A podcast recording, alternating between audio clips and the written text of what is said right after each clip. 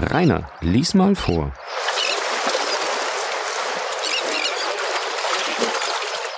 Kapitel 6 Locusta Valentin blieb allein. Zwei Pendeluhren schlugen kurz nacheinander Mitternacht. Dann herrschte wieder, von ein paar Wagen abgesehen, die man in der Entfernung rollen hören konnte, völlige Totenstille. Sie fing an, die Sekunden zu zählen und bemerkte, dass sie um das Doppelte langsamer waren als die Schläge ihres Herzens. Dennoch zweifelte sie. Die harmlose Valentin konnte sich nicht vorstellen, es wünschte irgendjemand ihren Tod. Warum? In welcher Absicht? Was hatte sie Böses getan, um jemandes Feindschaft auf sich zu ziehen? Ein Gedanke, ein einziger, furchtbarer Gedanke hielt ihren Geist gespannt. Der Gedanke, es sei eine Person auf der Welt, die sie zu ermorden versucht habe und es abermals versuchen würde. Wenn diese Person diesmal, wie es der Graf von Monte Cristo gesagt, ihre Zuflucht zum Eisen nahm, wenn der Graf nicht mehr Zeit hatte herbeizueilen, wenn sie ihrem letzten Augenblick nahe stände, wenn sie Morell nicht mehr wiedersehen sollte. Bei diesem Gedanken, der sie zugleich mit Leichenblässe und mit eisigem Schweiß bedeckte, war Valentin nahe daran, nach der Glockenschnur zu greifen und um Hilfe zu rufen. Zwanzig Minuten, zwanzig Ewigkeiten verliefen so, dann noch zehn weitere Minuten. Endlich schlug die Pendeluhr einmal auf das hell klingende Glöckchen. In demselben Augenblick sagte der Kranken ein unmerkliches Kratzen des Nagels an der Wand der Bibliothek, dass der Graf wachte und ihr zu wachen empfahl. Auf der entgegengesetzten Seite, nämlich in der Richtung von Eduards Zimmer, glaubte Valentin wirklich den Boden knacken zu hören. Sie horchte, ihren beinahe erstickten Atem zurückhaltend. Die Türklinke knirschte, und die Tür drehte sich auf ihren Angeln. Valentin hatte sich auf ihren Ellenbogen erhoben. Es blieb ihr kaum Zeit, sich auf ihr Bett zurückfallen zu lassen und ihre Augen unter ihrem Arm zu verbergen. Dann wartete sie, zitternd, erschüttert, mit einem von unsäglicher Angst zusammengeschnürten Herzen. Es näherte sich jemand dem Bett und streifte die Vorhänge. Valentin raffte alle ihre Kräfte zusammen und ließ das regelmäßige Gemurmel des Atems vernehmen, das einen ruhigen Schlaf andeutet. Valentin, sprach ganz leise eine Stimme. Dasselbe Schweigen. Valentin hatte versprochen, nicht zu erwachen und nicht zu sprechen. Dann blieb alles still. Valentin hörte nur das beinahe unmerkliche Geräusch, wie eine Flüssigkeit in das Glas gegossen wurde, das sie geleert hatte. Nun wagte sie es, unter dem Schirm ihres ausgestreckten Arms halb ihr Augenlid zu öffnen. Sie sah eine Frau in weißem Nachtkleid, das aus einer Fiole eine Flüssigkeit in ihr Glas leerte.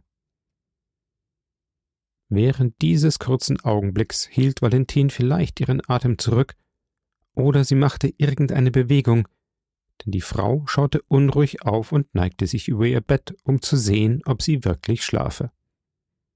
Es war Frau von Villefort. Als Valentin ihre Stiefmutter erkannte, wurde sie von einem so jähen Schauer ergriffen, dass sich ihr Bett bewegte.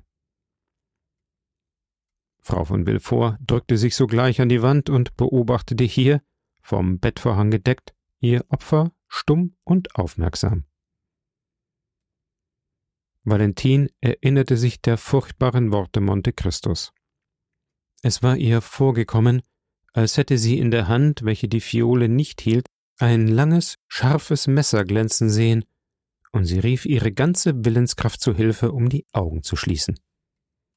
Durch die Stille, in der sich das gleichmäßige Geräusch des Atemholens der Kranken wieder hören ließ, sicher gemacht, streckte Frau von Villefort abermals den Arm aus und goss, halb verborgen hinter dem oben am Bett zusammengezogenen Vorhang, den Inhalt der Fiole vollends in Valentins Glas. Dann entfernte sie sich, ohne das geringste Geräusch zu verursachen.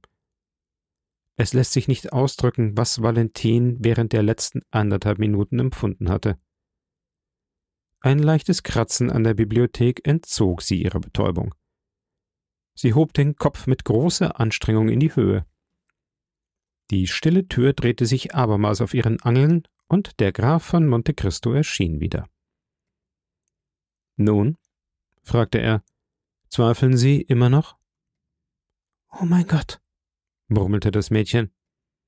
Sie haben sie erkannt? Valentin stieß einen Seufzer aus und erwiderte Ja, doch ich kann nicht daran glauben. Sie wollen also lieber sterben und Maximilian sterben lassen? Mein Gott, mein Gott, rief das Mädchen fast von Sinnen. Kann ich denn nicht das Haus verlassen und fliehen? Valentin. Die Hand, die sie verfolgt, wird sie überall treffen. Mit Gold verführt man ihre Diener, und der Tod bietet sich ihnen unter allen Gestalten verkleidet. Im Wasser, das sie an der Quelle trinken, in der Frucht, die sie vom Baum pflücken. Aber sagten Sie denn nicht, die Vorsicht des guten Papa habe mich gegen das Gift beschützt? Gegen ein Gift, das nicht einmal in starker Dosis angewendet wurde. Man wird das Gift verändern oder die Dosis vermehren. Er nahm das Glas und benetzte seine Lippen. Ah, sehen Sie, sagte er, es ist bereits geschehen. Man vergiftet sie nicht mehr mit Bruzin, sondern mit einem anderen Mittel. Ich erkenne den Geschmack des Alkohols, in dem es sich hat auflösen lassen. Hätten Sie getrunken, was Ihnen Frau von Villefort in dieses Gas gegossen, Valentin, Sie wären bereits verloren. Mein Gott, warum verfolgt sie mich denn? Ich habe ihr nie Schlimmes zugefügt. Doch. Sie sind reich, Valentin. Sie haben zweihunderttausend Francs Rente, und diese zweihunderttausend Francs entziehen Sie Ihrem Sohn. Wieso? Mein Vermögen ist nicht das seinige. Es kommt mir von meinen Großeltern zu. Allerdings. Und deshalb sind Herr und Frau von Saint-Marin gestorben, die sie beerben sollten. Deshalb war Herr Nautier verurteilt, sobald er sie zu seiner Erbin eingesetzt hatte. Deshalb endlich sollen sie sterben, damit ihr Vater von ihnen erbt und ihr Bruder als einziges Kind dann von ihrem Vater. Eduard, Armes Kind. Für ihn begeht man alle diese Verbrechen? Ah, Sie begreifen endlich. Mein Gott, wenn er nur nicht einmal hierfür leiden muss. Sie sind ein Engel, Valentin. Und in dem Geist einer Frau ist eine solche Kombination geboren worden? Mein Gott, mein Gott. Denken Sie an Perugia, an die Laube im Gasthaus zur Post, an den Mann mit dem braunen Mantel, den ihre Mutter über die Aquatofana befragte. Nun, seit jener Zeit reifte der ganze höllische Plan in ihrem Gehirn. Oh mein Herr, rief das sanfte Mädchen in Tränen zerfließend, ich sehe wohl, dass ich zum Sterben verurteilt bin, wenn es so ist. Nein, Valentin, nein. Denn ich habe dies alles vorhergesehen. Nein, denn unsere Feindin ist besiegt, weil sie entdeckt ist. Nein, Sie werden leben, Valentin, um zu lieben und geliebt zu werden. Sie werden leben, um glücklich zu sein und ein edles Herz glücklich zu machen. Doch um zu leben, Valentin, müssen Sie Vertrauen zu mir haben. Befehlen Sie, mein Herr, was soll ich tun? Sie müssen blindlings nehmen, was ich Ihnen geben werde. Oh, Gott ist mein Zeuge, rief Valentin. Wenn ich allein wäre, so würde ich lieber sterben. Sie werden niemand vertrauen, selbst nicht einmal Ihrem Vater. Nicht wahr? Mein Vater hat keinen Anteil an diesem furchtbaren Komplott. Nein. Und dennoch muss Ihr Vater vermuten, dass alle diese Todesfälle, die Ihr Haus treffen, nicht natürlich sind. Ihr Vater hätte über Ihnen wachen sollen, er sollte zu dieser Stunde an dem Platz sein, den ich einnehme. Er sollte bereits dieses Gas ausgeleert haben. Er müsste sich gegen den Mörder erhoben haben. Gespenst gegen Gespenst, murmelte er ganz leise seinen Satz vollendend. Gut, sagte Valentin, ich werde alles tun, um zu leben. denn es gibt zwei Wesen auf der Welt, die mich so lieben, dass sie sterben würden, wenn mich der Tod träfe. Mein Großvater und Maximilian. Ich werde auch Sie beschützen. Wohl, mein Herr, verfügen Sie über mich, sprach Valentin. Dann sagte sie mit leiser Stimme Oh mein Gott, mein Gott, was wird mir widerfahren? Valentin, was Ihnen auch geschehen mag, erschrecken Sie nicht. Wenn Sie leiden, wenn Sie das Gesicht, das Gehör, das Gefühl verlieren, fürchten Sie nichts. Wenn Sie erwachen, ohne zu wissen, wo Sie sind, hegen Sie keine Furcht, und sollten Sie sich in einem Grabgewölbe oder in einem Sarg finden, sammeln Sie sogleich Ihren Geist und sagen Sie sich, in diesem Augenblick macht ein Freund, ein Vater, ein Mann, der mein und Maximilians Glück will, über mir. Ach, ach, welch eine grässliche Notwendigkeit. Valentin, wollen Sie lieber Ihre Stiefmutter anklagen? Ich wollte lieber hundertmal sterben. Ja, sterben. Nein, Sie werden nicht sterben, und was Ihnen auch geschehen mag, Sie werden nicht klagen, sondern hoffen, das versprechen Sie mir. Ich werde an Maximilian denken.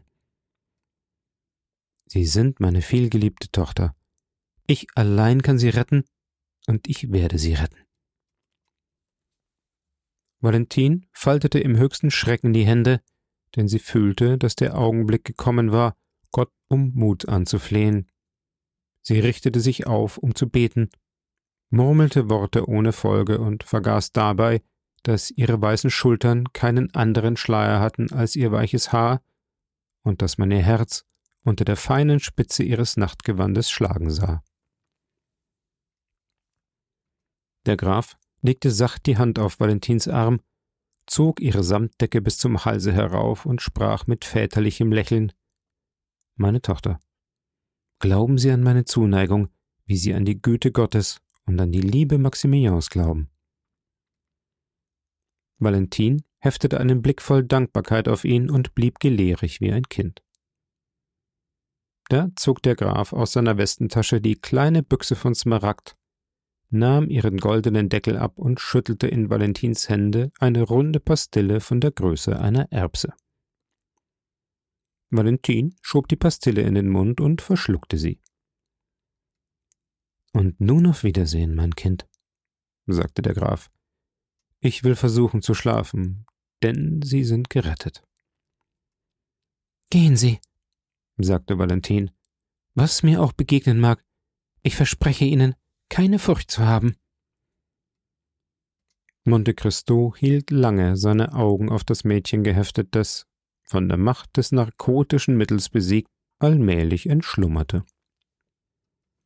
Nun nahm er das Glas, leerte drei Viertel in den Kamin, damit man glaubte, Valentin habe das Fehlende getrunken, und stellte es wieder auf den Nachttisch. Dann kehrte er zur Tür der Bibliothek zurück und verschwand, nachdem er einen letzten Blick auf Valentin geworfen hatte, die mit dem Vertrauen und der Reinheit eines zu den Füßen des Herrn liegenden Engels einschlief.